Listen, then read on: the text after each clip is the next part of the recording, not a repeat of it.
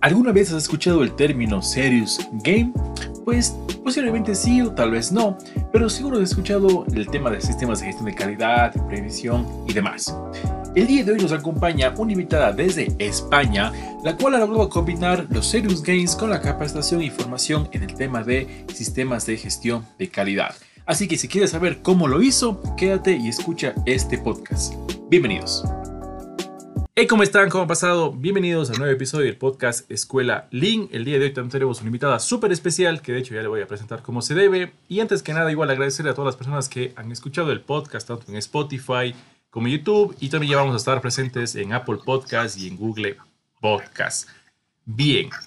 El día de hoy tenemos una invitada súper especial. El día de hoy nos acompaña Pepa Castillejos desde España España, que es una experta en algunos temas súper interesantes que ya les voy a comentar. Y pues vamos a estar comenzando un tema súper interesante, sobre todo que a mí me interesa mucho, y que me parece eh, genial, que es la parte de un poco para unas herramientas, una forma diferente, digamos, de enseñar, de capacitar, que alguna vez también yo eh, trabajé en algo en ese aspecto.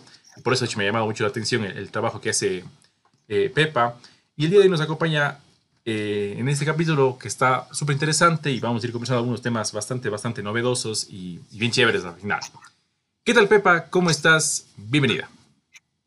Muchas gracias, Alfredo. Me, alegro mucho de estar aquí contigo, te agradezco la invitación y aprovecho y saludo a todos los oyentes. Un abrazo caluroso, nunca mejor dicho, porque estamos en verano, desde España. Exactamente, sí, justo Pepa está en España, estamos con siete horas de diferencia, eso es lo, bonito del, mundo online, que a pesar de eso nos podemos estar, podemos conversar y todos comunicando. Pepa, eh, bueno, para mí es igual un gusto que estés aquí. Muchas gracias por la invitación. Eh, justo yo eh, le conocí, contacté con Pepa algún tiempo por LinkedIn, que es la, red al final que estamos todos a nivel profesional. Y me llamó algo muy en particular el tema que tú haces, ¿no? Y de hecho ya vamos a conversar de eso. Y antes de eso, te pediría igual a todos los invitados, siempre les pido que te presentes, o sea, cuéntanos un poquito sobre ti, qué haces, qué te dedicas, qué estudiaste, ¿no? ¿Cómo es que llegaste, qué haces actualmente, ¿no? Pues te cuento un poquito, mi, trayectoria profesional es un poquito atípica porque yo realmente estudié Derecho, que es una carrera que no tiene absolutamente nada que ver con, el trabajo que realizo a día de hoy. Y posteriormente, eh, de hecho, yo nunca he, trabajado como abogado, sino que me dediqué a profundizar en otros temas, derivé mi carrera hacia otros derroteros, eh, cursé un máster en calidad medioambiental y prevención de riesgos laborales y esa es mi profesión desde, desde hace pues, pues unos cuantos años.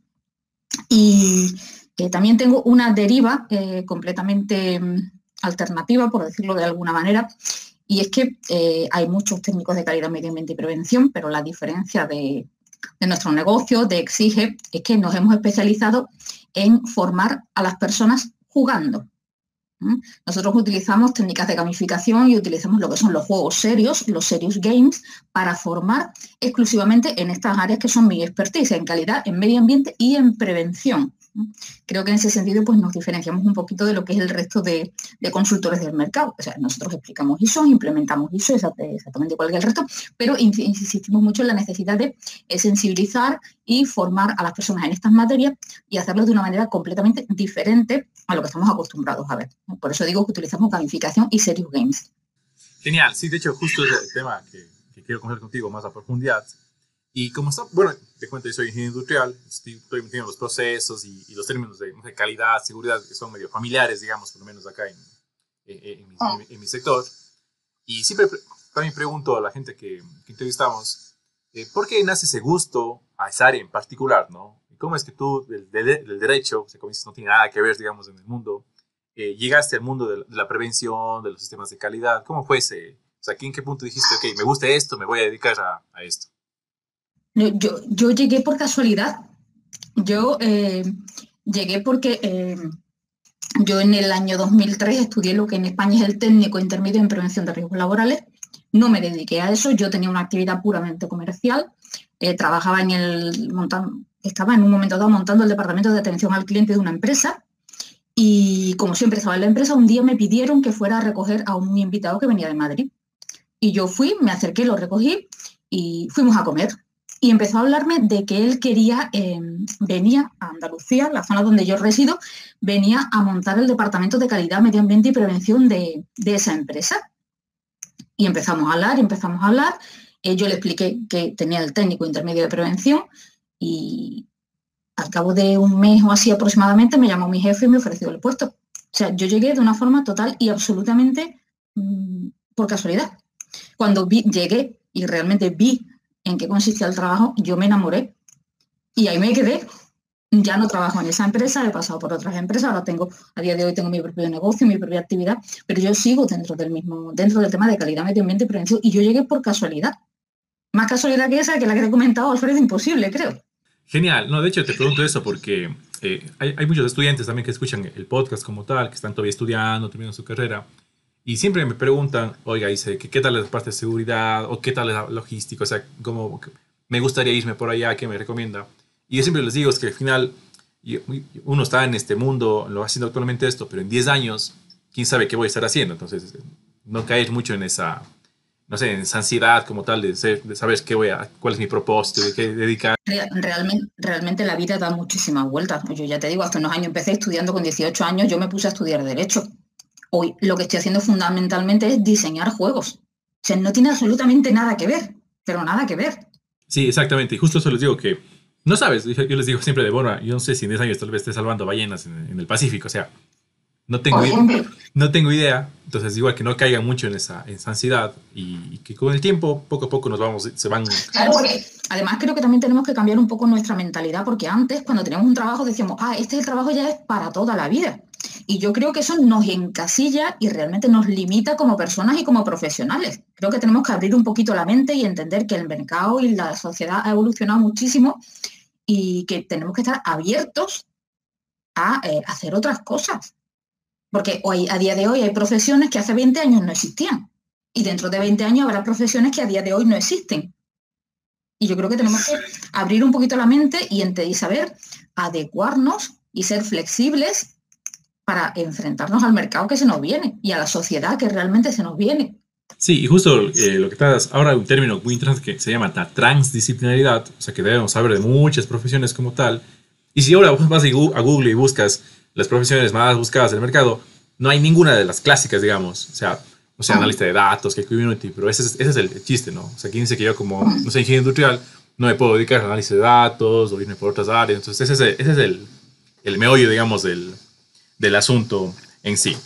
Entonces, ¿no contabas que, o sea, llegaste, digamos, como decimos, de Ecuador, de, de chiripazo, digamos, al, al mundo de, de, los sistemas de gestión?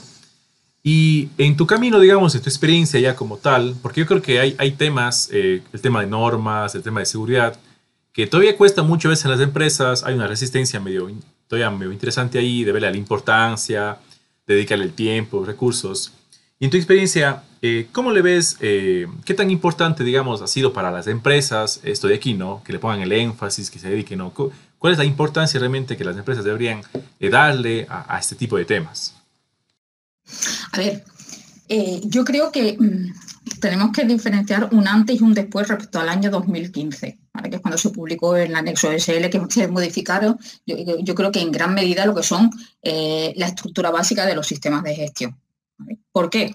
Porque antes eran sistemas muy documentales y yo entiendo que antes la gente no quisiera implementar una ISO 9001 porque entendía que suponía una carga de trabajo extra, porque era mucho papeleo, mucho papeleo. Y creo también que muchos consultores hemos sido responsables eh, a la hora de hacer sistemas de gestión excesivamente cargados de papeles, porque a veces tenemos que justificar nuestra propia existencia y tenemos que justificar el hecho de tener a los clientes pues secuestrados entre comillas, porque si no hacían los papeles como nosotros les decíamos, pues no se iban a certificar. Entonces creo que a partir del año 2015 las cosas han cambiado mucho porque se alivia esa carga documental en beneficio de trabajar lo que realmente es el espíritu de las normas ISO, que es eh, ser efectivos, ser ágiles y tener unos mínimos sistemas que garanticen que todos estamos trabajando de la manera correcta, olvidándonos en gran medida de esa carga documental que tanto mal ha hecho y que realmente ha supuesto un lastre para muchas empresas a la hora de eh, optar por un certificado. Hay gente que lo llama el sello. Yo quiero el sello. Y no son capaces de ver, porque tampoco nosotros hemos sido capaces de explicar la importancia de un sistema de gestión, que no sirve para mm, cargarnos de trabajo, sino sirve para descargarnos de trabajo. Y nuestra misión como consultores es yo siempre digo, mi, mi misión como consultor es trabajar para que tú trabajes menos y trabajes mejor. Para eso sirve un sistema de gestión. Genial, justo esa frase está interesante. Y eso me lleva a ese punto. Como dices tú, hay un cambio interesante en 2015. Bueno, a los que manejan las normas y saben, conocen ya muy bien cómo estoy evolucionando. Y yo te digo, sí, hace años, digamos, empezó eh, el boom de las normas, ¿no? Por, así decirlo, ¿no? Norma ISO. Bueno, uno dice, hoy escuchan la ISO 911, pero hay un, montón de sistemas, ¿no? hay, hay normas para todo, ¿no? Y ahora ahí la, se oye mucho el tema de información, ¿no? El tema de isobornos en la parte pública. Bueno, y va, y va así de manera exponencial, digamos. ¿Y cuál es ese paso, digamos, de que esa las normas eh, eran un poco medio, marketing, digamos, al principio, ¿no? Porque yo quería ser el primero que tenga ISO y mi competencia no, no tenga, ¿no? Y ahora también, bueno, también hay requisitos ¿no? que me piden para, no sé, para exportar o para vender en otros países que tenga ya una, un, certificado de... exacto, tengo un certificado de, de ISOs. Y yo he visto, digamos, muchos criterios en contra, digamos, a veces de las normas. Por ahí leí alguna vez, no, me llamó la atención, la verdad. Eh, yo entiendo que es, es, complicado montar un sistema, que bueno, tiene su tiempo, recursos y obviamente hay que dedicarse a eso.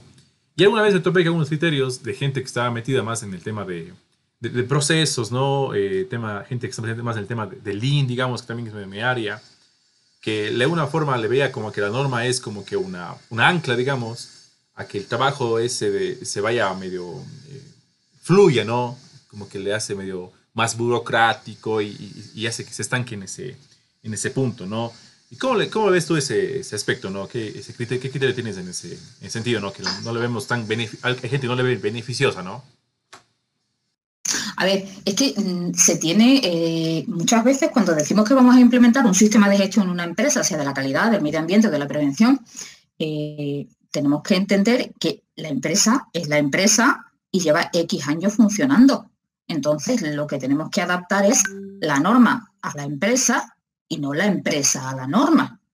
Las empresas tienen sus procedimientos y para lo que nos sirve la norma es para depurarlos, para detectar embudos, para agilizar los flujos de trabajo. Para eso sirven los sistemas de gestión. Esa es la esencia pura de un sistema de gestión. Y sobre todo, lo que se pretende es para esas empresas, que esas empresas que no tienen definido esos procesos, pues establecer unos estándares mínimos que les van a permitir eh, operar en el mercado con un nivel básico, básico, para que sea aceptado por el resto de los operadores. Es que un sistema de gestión es eso.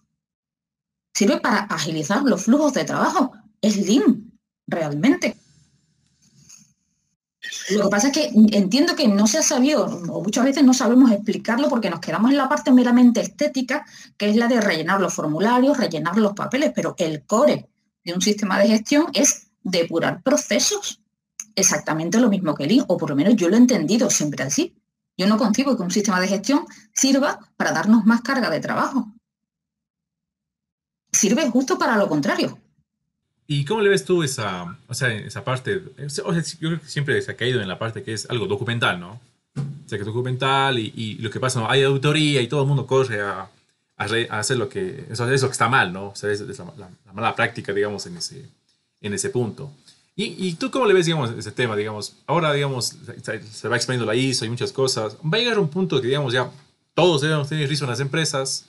¿Crees que llegue ese punto que ya realmente se se asiente así totalmente, digamos, que sea digamos, como que un requisito o que todos deberíamos tener eso, o todavía va quedando esa parte de evolucionando, eh, voluntario, digamos, porque igual no, no, no todos tienen obligación de tener la ISO. ¿Cómo le ves ese, ese punto, no?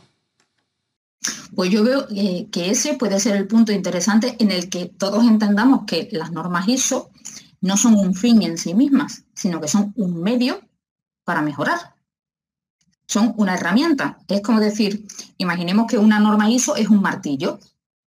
Bueno, pues el martillo, eh, a mí tener en sí mismo el martillo no me supone ninguna ventaja ni ninguna desventaja. Pero si mi objetivo es clavar clavos, pues está bien que lo tenga, ¿no?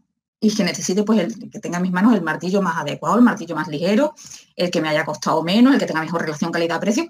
La norma ISO es una herramienta para conseguir un objetivo que es el de estar mejorando continuamente. No es tener un sello que yo ponga en la puerta de mi empresa. Eso no vale para nada. Bueno, vale, vale para quien eh, persiste manteniendo esa mentalidad tradicional de eh, la norma o la certificación, perdón, la certificación como el sello que me dan pues para que yo pueda licitar.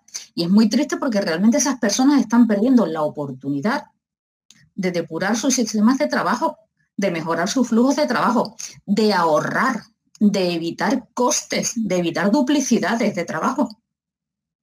Lo primero que hace cualquier consultor eh, cuando va una empresa a implementar una ISO, además yo creo que se nos ponen los ojos de cuadrito porque eh, por lo menos a mí es lo que más me gusta, ¿dónde están los embudos? ¿Dónde están los embudos en los flujos de trabajo? Esa es una de las cosas que empezamos instintivamente a buscar, porque sabemos que eso está generándole un coste al empresario.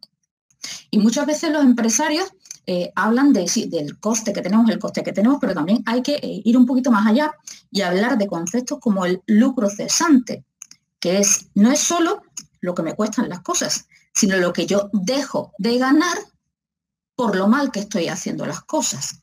Y muchas veces eso no se considera, no se tiene en cuenta, pero eso realmente es una pérdida. Es decir, si yo dejo de ganar 100 porque tengo eh, un mal servicio de envío de mi producto, estoy perdiendo 100. Y eso tengo que tenerlo en cuenta, o debería tenerlo en cuenta a la hora de cuantificar mis beneficios. Hay empresas que antiguamente, por ejemplo, el suelo era más barato. Entonces a la empresa no le importaba tener grandes almacenes y comprar, comprar, comprar y almacenar. Y a lo mejor ese sistema de almacén no era todo lo práctico del mundo y volvías a comprar porque ni siquiera sabías lo que tenías en el almacén. Eso es una pérdida, porque tú estás dejando de ganar dinero. Con esos costes que tú tienes de almacenaje, de suelo, de luz, de mantenimiento. Todo eso debe considerarse, porque eso es eh, en realidad es como abrir la ventana y tirar el dinero. Pero muchos empresarios no son conscientes de que eso está pasando en su empresa. Pues precisamente para eso sirven las normas ISO y sirven metodologías como Lean para detectar esos problemas que te impiden ganar más dinero, porque lo que quiere cualquier empresa es ganar dinero. Exacto, y justo lo que comentas tú, el tema de, bueno, el tema de Lean, el ejercicio se llama Smuda, ¿no? la palabrita, digamos, de está ahí. Igual la gente que nos escucha el podcast y está más vinculada a ese sector. Entonces, es interesante tú el, el, la unión, el puente que tiendes ¿no? entre un sistema de gestión ISO y, el tema del Lean, la, mejora continua, este tipo de cosas. ¿no? Porque muchas veces los sistemas los vemos medio que están cada uno por su lado, ¿no? Y creo que ese es el problema y ahí es cuando, cuando chocan, digamos, y no se ve, puede ver la, la integración que existe, que me parece genial esa, el enfoque que tú le das por lo menos en esa, en esa parte y no caer solo en, como dices, el tema de, de la documentación, ¿no? Y cumplir algo y presentar algo para que me aprueben y, viene la, auditoría y demás. Es que, mira, yo creo que eh, tenemos que tener en cuenta algo, por ejemplo, el caso de calidad. Caso de calidad o en el caso de Link, me da igual. Eh, yo no soy el responsable de calidad, ni tú eres el responsable de Link, de implementar Link. Responsables somos todas las personas que estamos en la empresa trabajando. No hay un responsable todos tenemos nuestra parcela de competencia. Yo creo que eso no debemos olvidarlo. Pero ni para calidad, ni para management, ni para prevención, ni para ningún tipo de sistema de gestión. O sea, en la empresa todos somos responsables cada uno de nuestra parcela, porque si no, es que no funciona. Exacto, sí. Entonces, y es algo que pasa en muchas empresas. Le cargamos a alguien esa tarea y si esa persona por una cosa sale de la empresa o se termina la consultoría, se cae el sistema. y eso no puede, eso, no, puede pasar. No tiene sentido, digamos, todo el trabajo que se ha que se ha hecho. Genial, ¿no? Me gusta mucho ese enfoque que tienes de cómo, hablando ya de temas de productivos, ¿no? El flujo, el tema de inventarios, o sea, cómo realmente un sistema de gestión puede ayudar también a ese tipo de problemas que a veces como que lo vemos que están eh, separados. Bien, eh, al principio habías comentado cuando te presentaste que estás metido en el tema de, ¿qué haces juegos ahora, no? O sea, ¿qué, qué sí, o sea, no, Pepa no es que es una programadora de, de juegos de, de PlayStation y cosas así, sino que está en otro ámbito bien interesante y de hecho es, yo quería que esa parte de juegos digitales es llevarle un poco más a, la práctica, ¿no? a la capacitación como tal. Y habrías tomado el término el serious game, que es más interesante, de hecho es eh, lo atractivo, digamos, del trabajo que tú haces. Y para las que no, no nos, nos escuchan y no, no tienen muy claro ese término, eh, ¿qué es un serious game? O sea, ¿cómo tú le defines en ese, eso de ahí? A ver, un serious game es un, juego, eh, la traducción es juego serio, y realmente es un juego, es un juego que tiene la principal eh, finalidad de formar y que tiene la finalidad secundaria de divertir. es un juego que sirve sobre todo para, para educar. Por eso se le denomina juego serio. No es gamificación, que creo que gamificación es un término que es bastante más conocido. Lo de gamificación suena mucho más que lo de juego serio. Eh, la diferencia entre serious game y gamificación es que los juegos serios son juegos, parecen juegos, tienen forma de juego y realmente es que son juegos. Sin embargo, eh, cuando se utilizan técnicas de gamificación, lo que, lo que realmente se utilizan son técnicas psicológicas que lo que pretenden es modificar el comportamiento de la persona que es, o sea, del usuario final.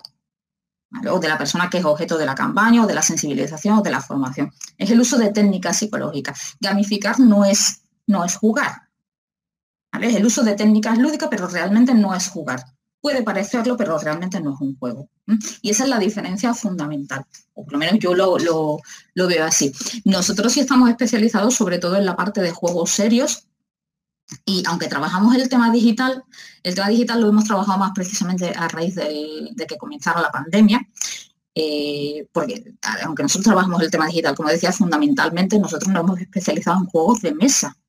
Juegos de mesa tradicionales con su dado, eh, con sus peones, con sus fichitas, y son juegos que eh, pues sirven para formar, pues, por ejemplo, en, cómo implementar un sistema de gestión de la calidad, o cómo formar a la gente en el nivel básico de prevención de riesgo, o cómo formar a la gente en los conceptos de riesgo, de accidente, de medida preventiva.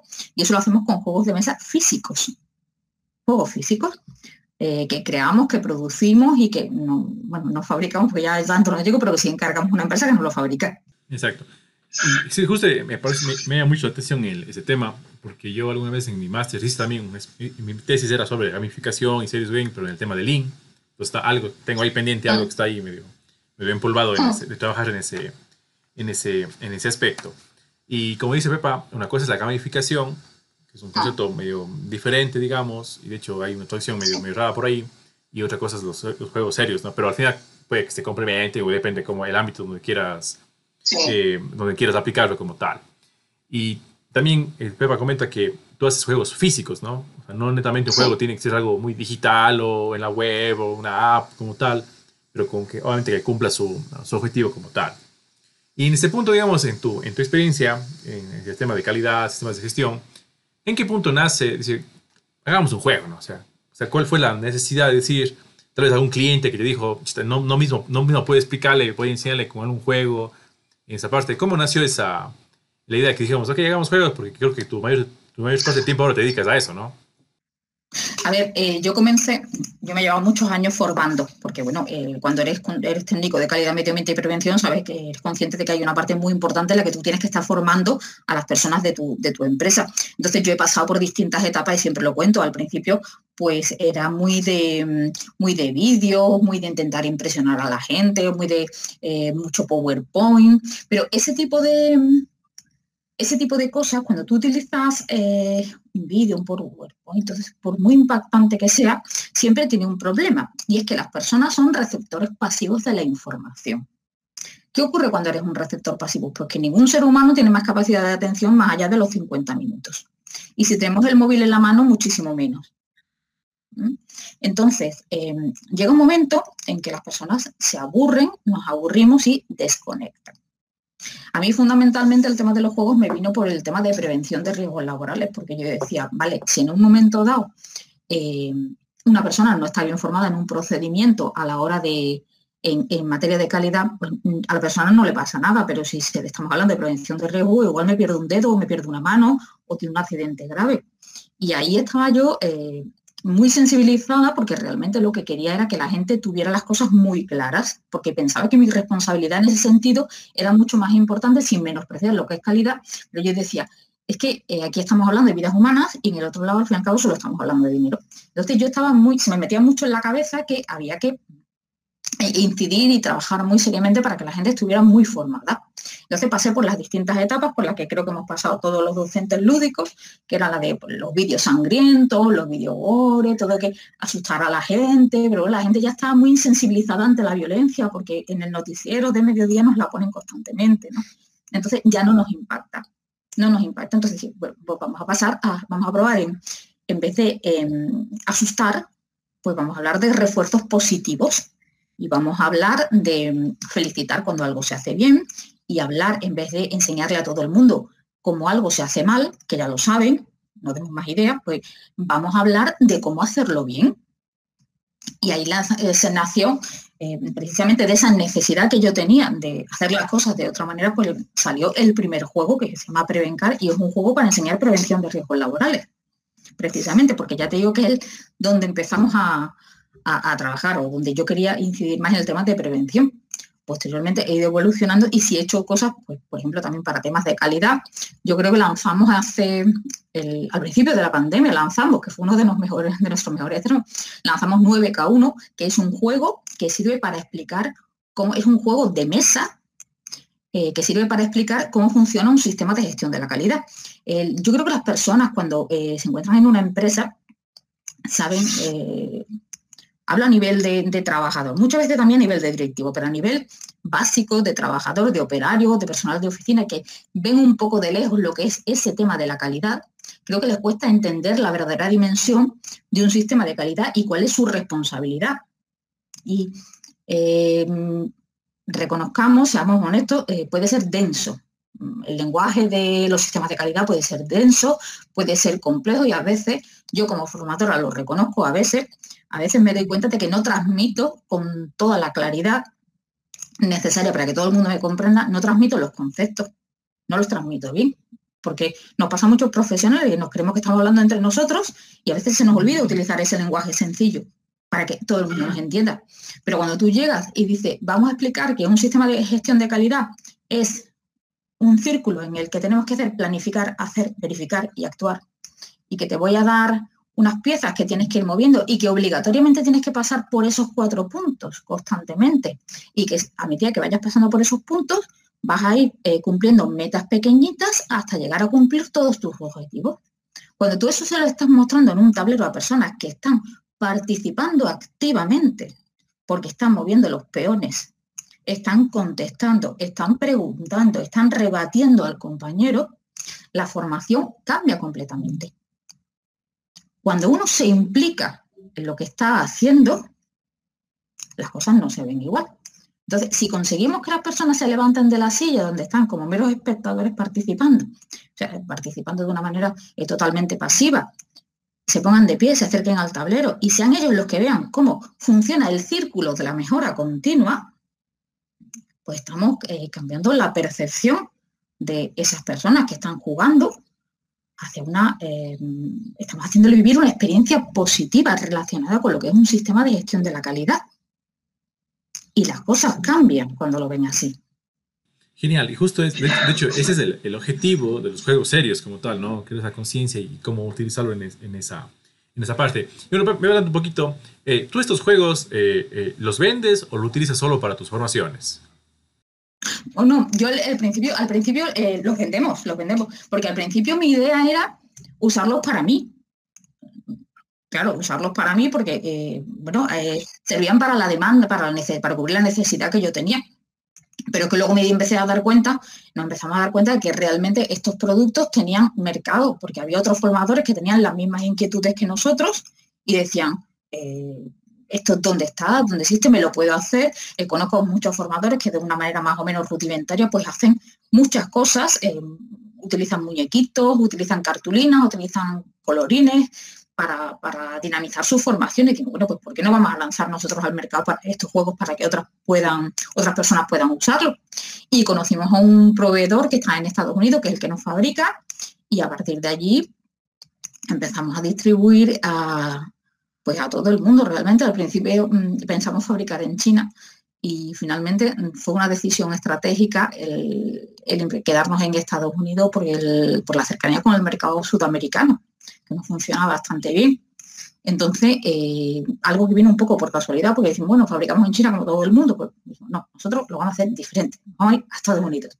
Y al final es algo que nos ha funcionado muy bien, muy bien, muy bien tenemos la, suerte de tener un proveedor que es de GameCrafter, que es una empresa fantástica, pero fantástica, hace productos de muy alta calidad, porque tampoco queríamos hacer las cosas de, cualquier manera, queríamos que fueran productos manejables, que cualquier formador pudiera llevarlo en una bolsa, porque también es cierto que cuando vamos a dar eh, nuestras formaciones a diferentes sitios, yo me he visto cargada con una maleta prácticamente imposibilitada para, para moverme. Y entonces tenemos que tener también en cuenta no solo a las personas que van a recibir la formación, sino al formador que va a darla. Y tenemos que facilitar el trabajo y utilizamos mucho material como el cartón eh, para ser sostenibles y respetuosos con el medio ambiente. Y esa es la, la, forma de trabajar que tenemos, que creemos que bueno, de momento es nuestra, nuestra apuesta. Llevamos desde que lanzamos el primer juego y lo comercializamos, han pasado ya cinco años, pandemia incluida, y, bueno, ahí, ahí seguimos, ahí seguimos. Genial, y te voy a preguntar después al final eh, tu, contacto en ese, ese punto. Y hablando de, de, los, nuevamente de los juegos serios, eh, ¿cómo es ese proceso de creación? O sea, ¿en qué momento dice, te levantas un día y dices, ah, se me ocurrió esta idea y, y hay que ver la forma? ¿O es un proceso más largo, de, toma full meses, digamos? ¿O es algo más de creatividad, de espontaneidad? ¿Cómo es ese proceso para decir, ok, esto funciona? ¿Cómo lo validas? Eso de ahí. A ver, el, el proceso es, es lento. Eh, cuando lanzamos un producto, oh, es que nosotros trabajamos un promedio de un año eh, en sacar cada, cada juego físico. Porque primero hay que tener la idea, luego hay que ver eh, si la idea puede resultar interesante, una vez que fabricamos, tenemos un prototipo, tenemos una, primero se diseñan las mecánicas de juego. Cuando, dice, cuando hacemos una mecánica de juego, fundamentalmente, fundamentalmente lo que utilizamos es estadística. Es una parte muy aburrida realmente. ¿Por qué? Porque tenemos que ver eh, cosas como las posibilidades de que un jugador se quede muy atrás y pierda el interés en el juego. Las posibilidades de que el juego sea demasiado rápido y acabe provocando desinterés en los jugadores. Las posibilidades de que el juego sea demasiado lento y acabe provocando desinterés en los jugadores. Ese tipo de métricas son las que utilizamos al principio. Cuando tenemos una, se nos ocurre la idea, pues entonces a medir, puede pasar esto, puede esto. Empezamos a hacer, eh, hacemos un prototipo, además de una forma muy con cartulinas, con colorín y todo eso. Nuestras mesas son muy visuales, muy curiosas, ¿eh? parecemos un, un, kindergarten realmente, con las tijeras y las cartulinas de colores. Y mm, empezamos a jugar, con eso empezamos a probar, fundamentalmente Raúl y yo, que es mi compañero, empezamos a probar la, los, la mecánica del juego y si vemos que tiene posibilidad, entonces ya empezamos a pensar en diseño. Y una vez que vemos que tiene posibilidad de diseño, hacemos un prototipo y entonces empezamos a testearlo.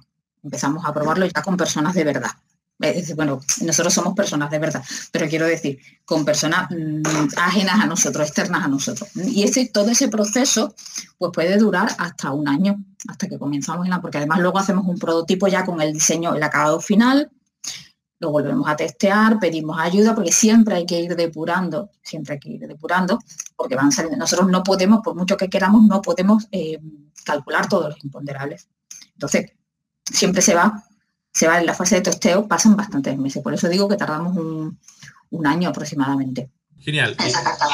Y, lo que comenta ahorita Pepa es el famoso producto mínimo viable, que básicamente es testear esa primera idea que se tiene, ¿no? Si están en el tema de emprendimiento, es algo que para que no se no, no Pepa nunca va a hacer mil unidades sin, antes haber probado el, el, juego como tal. Entonces, hay ese proceso de validación, que un año es un tiempo eh, razonable, digamos, hasta que realmente tengas tu producto eh, final. Y Pepa, eh, muy bien, tú haces el juego, una necesidad tuya, ¿no? Al principio, hay gente que te compra también porque también tiene las mismas necesidades. ¿Y cuáles son los impactos o mayores beneficios que tú has visto al cambiar esa manera, digamos, de, enseñar, de capacitar a, las empresas, ¿no? A ver, lo ves en el momento.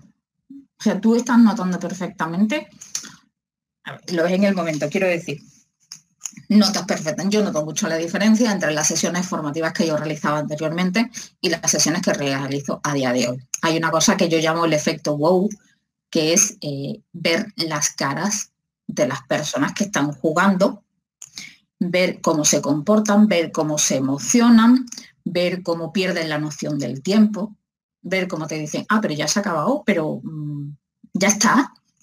Eso es muy importante, es un refuerzo muy positivo. Porque a priori, seamos realistas, yo cuando voy a dar una formación parto de la base que lo que voy a explicar es un tostón. Es algo denso, es algo pesado. Entonces, cuando ves que la gente eh, te reacciona de esa manera tan positiva y te reacciona con esa alegría, te reacciona sonriendo, pues dice, eh, lo he conseguido, he triunfado. Es muy importante, quiero decir, a mí como formadora, personalmente, me llena de mucha satisfacción ver que la gente sale contenta de las formaciones y que se ríen y que disfrutan y que están de pie y que aplauden y que terminan una formación aplaudiendo. Eso no es lo normal. No es lo normal que te aplaudan. Por lo menos en las formaciones de calidad, medio ambiente y prevención. Pero la gente eh, se ve llena de energía. Y eso es muy importante. Ese refuerzo positivo es muy importante. Es que se van a acordar cuando pasen meses de lo bien que se lo pasaron en esa formación. Y esa es la huella que perdura. Genial, y justo eso me parece súper importante, porque de otra forma el juego hace que por un breve espacio de tiempo, digamos, seamos más niños de nuevo, y al final uno se entretiene en, ese, en eso de ahí, como estuvo, no ve la hora, no ve nada, entonces pasa rápido, y al final ese, es el éxito, digamos, en esa, en esa parte. Y al principio te comentaba que, o sea, Pepa no es que programa juegos para, para Play o Xbox o cosas así, o sea, no, no, en ese ámbito, o sea, el principio es el mismo, digamos, al final, o sea, las bases, digamos, y en ese punto. ¿Y cómo le ves tú a futuro, digamos, eh, la tecnología, eh, cada vez más digitalizado, eh, la pandemia ha acelerado muchísimo algunas cosas, ¿no? cosas muy puntuales como el e-commerce o la inteligencia artificial también que ya nos, nos, nos alcanza, digamos, en ese, en ese punto. ¿Y cómo que esta tecnología va a impactar en ese tipo de cosas? ¿no? Tú has pensado, por ejemplo, en digitalizar próximamente, en hacerle mucho más avanzado. Eh, hay la realidad virtual, hay la realidad aumentada. ¿Cómo le ves en ese, ese futuro inmediato, digamos, con estas tecnologías? ¿Cómo tú podrías combinar o cómo ves que se podría aplicar netamente a lo que es consultoría, a lo que es capacitación en, ese, en los temas? ¿no? A ver, eh, yo es que tengo muy claro que eso que estamos llamando futuro ya no es el futuro, sino que es una realidad porque además eh, tenemos que ser muy conscientes de que los tiempos han cambiado, de que las formas de comunicar han cambiado, de que la gente ya no se expresa igual. Ya yo he vivido eh, lo que era una cabina telefónica. A día de hoy en mi ciudad no hay absolutamente ninguna. Entonces mm, no podemos seguir pretendiendo explicarle a la gente eh, conceptos con un PowerPoint en Times New Roman número 12 ¿Por qué? Porque la gente ahora mismo se está comunicando a través de TikTok. ¿Y en TikTok? Pues de una manera muy rápida, impactante y visual. Así se están acostumbrando a recibir la información. Y si nosotros les presentamos un PowerPoint en Times New Roman 12, pues no van a entender nada. Es que a los dos minutos, ojalá y lleguen a los dos minutos, su cabeza va a hacer clac y habrán perdido completamente el interés. Tengamos en cuenta que ya no nos llamamos por teléfono, eh, hablamos por WhatsApp. Y muchas veces ni hablamos ni escribimos, sino que mandamos un iconito con el, pulgar hacia arriba o el pulgar cebado. Eh, las cosas están cambiando. Las formas de comunicación han cambiado. Y la forma de formar, valga la redundancia, o se adecua a las nuevas generaciones o no va a funcionar. Porque las nuevas generaciones no se van a adecuar a las formas de, eh, de educar tradicionales.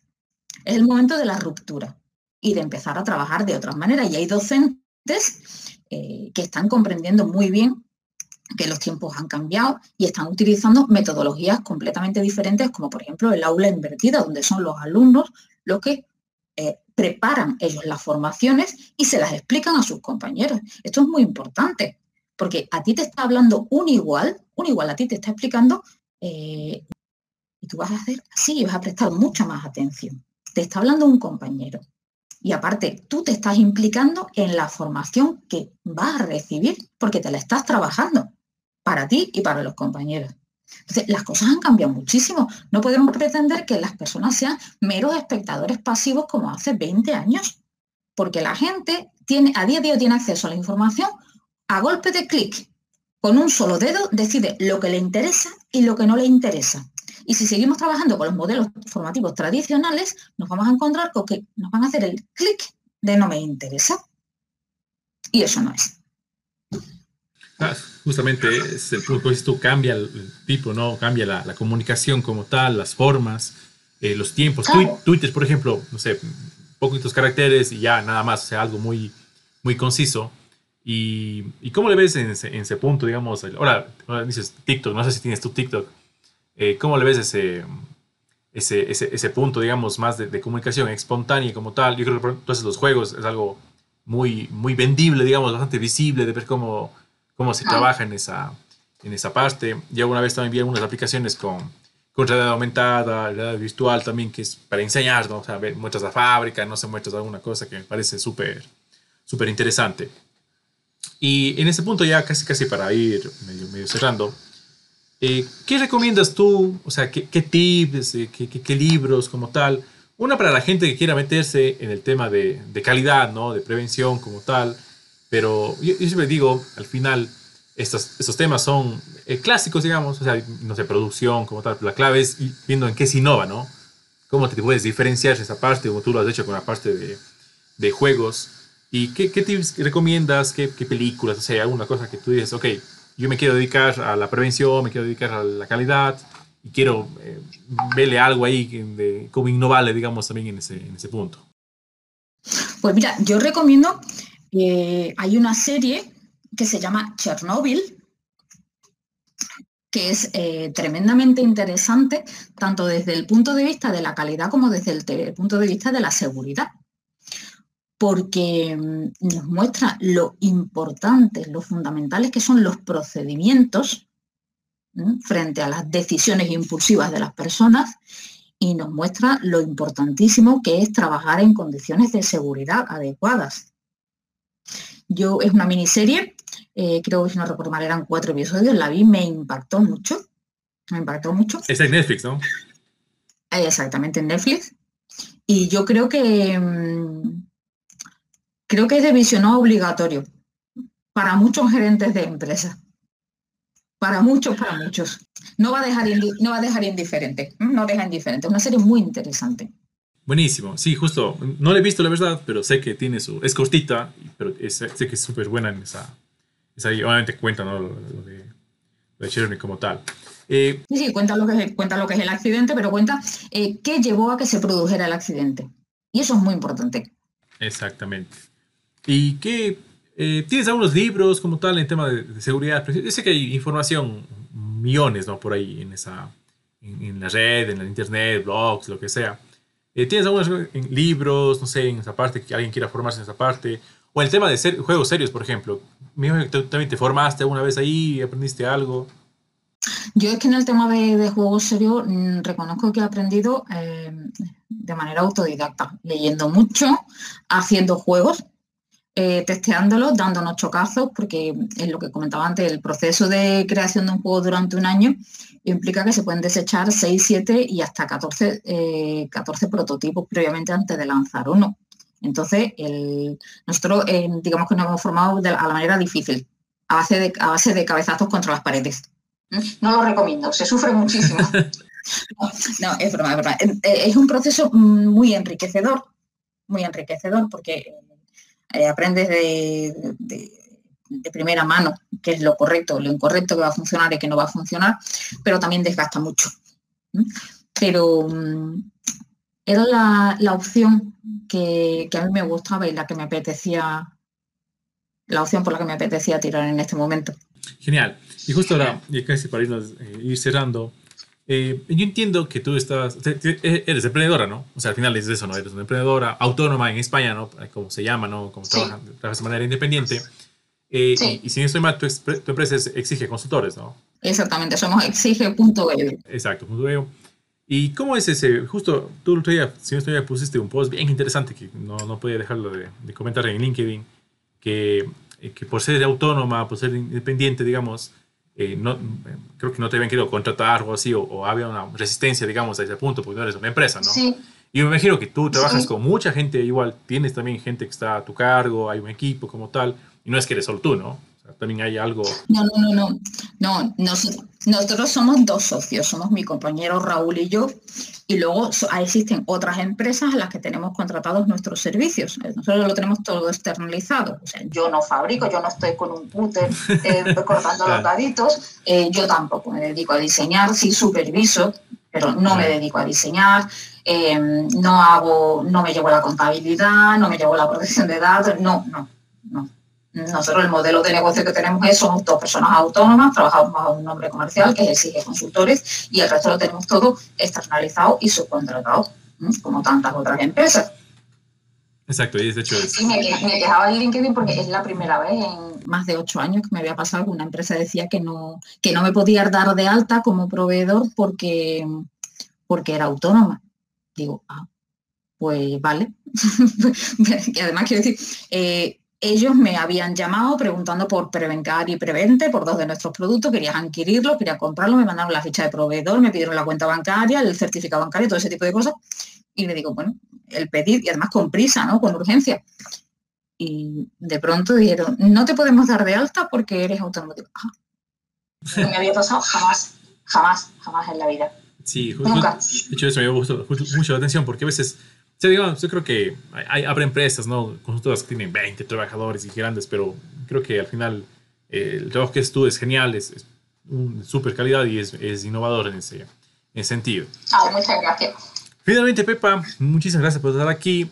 Antes de irnos, ¿cómo nos podemos conectar contigo a la gente que sobre todo le interesa el tema de los juegos serios, quiere adquirir, que le, le a mí me parece súper novedoso, súper interesante? ¿Y cómo se pueden conectar contigo y cómo realmente pueden hacer llegar a ti? Pues eh, tenemos nuestra página web que es exige.eu exyge.eu. Me podéis encontrar en LinkedIn como Pepa Castillejo Pole y os dejo también mi correo que es mjcastillejop.exige.eu. Y en Twitter nos podéis encontrar como arroba exige. Por cualquiera de estas vías estamos, al, estamos disponibles. Y próximamente, y próximamente en TikTok también. Por allá, para. ¿Quién sabe? Poco a poco. Poco a poco. Genial, Pepa. Para mí ha sido un gustazo. Yo siempre digo que el que más aprende en los podcasts soy yo mismo. Que cuando veamos en el capítulo 100 voy a ser un, genio de, todo lo que, que escucha la gente que, que invita. Y justo gente que está metida en temas bien interesantes, ¿no? Como digo, eh, todos los sectores siempre van a ser tradicionales, entre comillas, pero la clave es irla, dando esa, ese otro enfoque, esa innovación con algo súper chévere. Y tú lo has hecho con los, con los juegos serios que me parece genial, como te comenté. Yo una vez me metí en este tema por el tema de Lean más, ¿no? Hacías temas de Lean, ¿no? Que las 5S, y ahí vienen herramientas ahí. Y también hacer juegos en esa parte, y algún rato te, molestaré en ese, en ese sentido, que está ahí empolvado ese, ese proyecto, ¿no? Me he dedicado prácticamente ya tres años, digamos, que quedó esa idea por ahí. Hay que encontrar el momento. Sí, exacto, ahí, llegará a su, su punto. Hacer todo al mismo tiempo tampoco no es tan, no es tan recomendable, digamos, en ese sentido. Pepa, ha sido un gustazo tenerte por aquí. De hecho, muchas gracias por la invitación. Como les digo, estamos con 7 horas de diferencia. Gracias por sacar eh, tiempo también de tus, tus labores. Sé que estás con calor ahorita ahí en, en, Sevilla, que en estas épocas. 40 grados, sí. Ya, imagínate, yo creo que estoy aquí a, a 19 tal vez. Y. Mm, no, gracias a ti por el tiempo, de hecho, y me parece súper genial siempre las conversaciones que son tan, tan nutritivas. De hecho, es un gusto tenerte por aquí. Y ojalá te tengamos una otra vez más. Yo te agradezco muchísimo la invitación, Alfredo. Ha sido un, un, placer y cuenta conmigo para lo que necesites. Gracias, Pepa. Y realmente es un gusto haberte tenido por aquí. Muchas gracias. Y pues bien, estimados y estimadas, este ha sido un capítulo más de su podcast Escuela Link. Muchísimas gracias a las personas que lo escuchan cada semana y recuerden que nos pueden seguir en nuestras redes sociales como Link Consultora, tanto en Instagram como en Facebook. Este podcast lo encuentran en Spotify y en YouTube como Escuela Link y este servidor lo pueden encontrar en todas las redes sociales como Alferquito. Así que nos vemos en un siguiente episodio. Chau chau.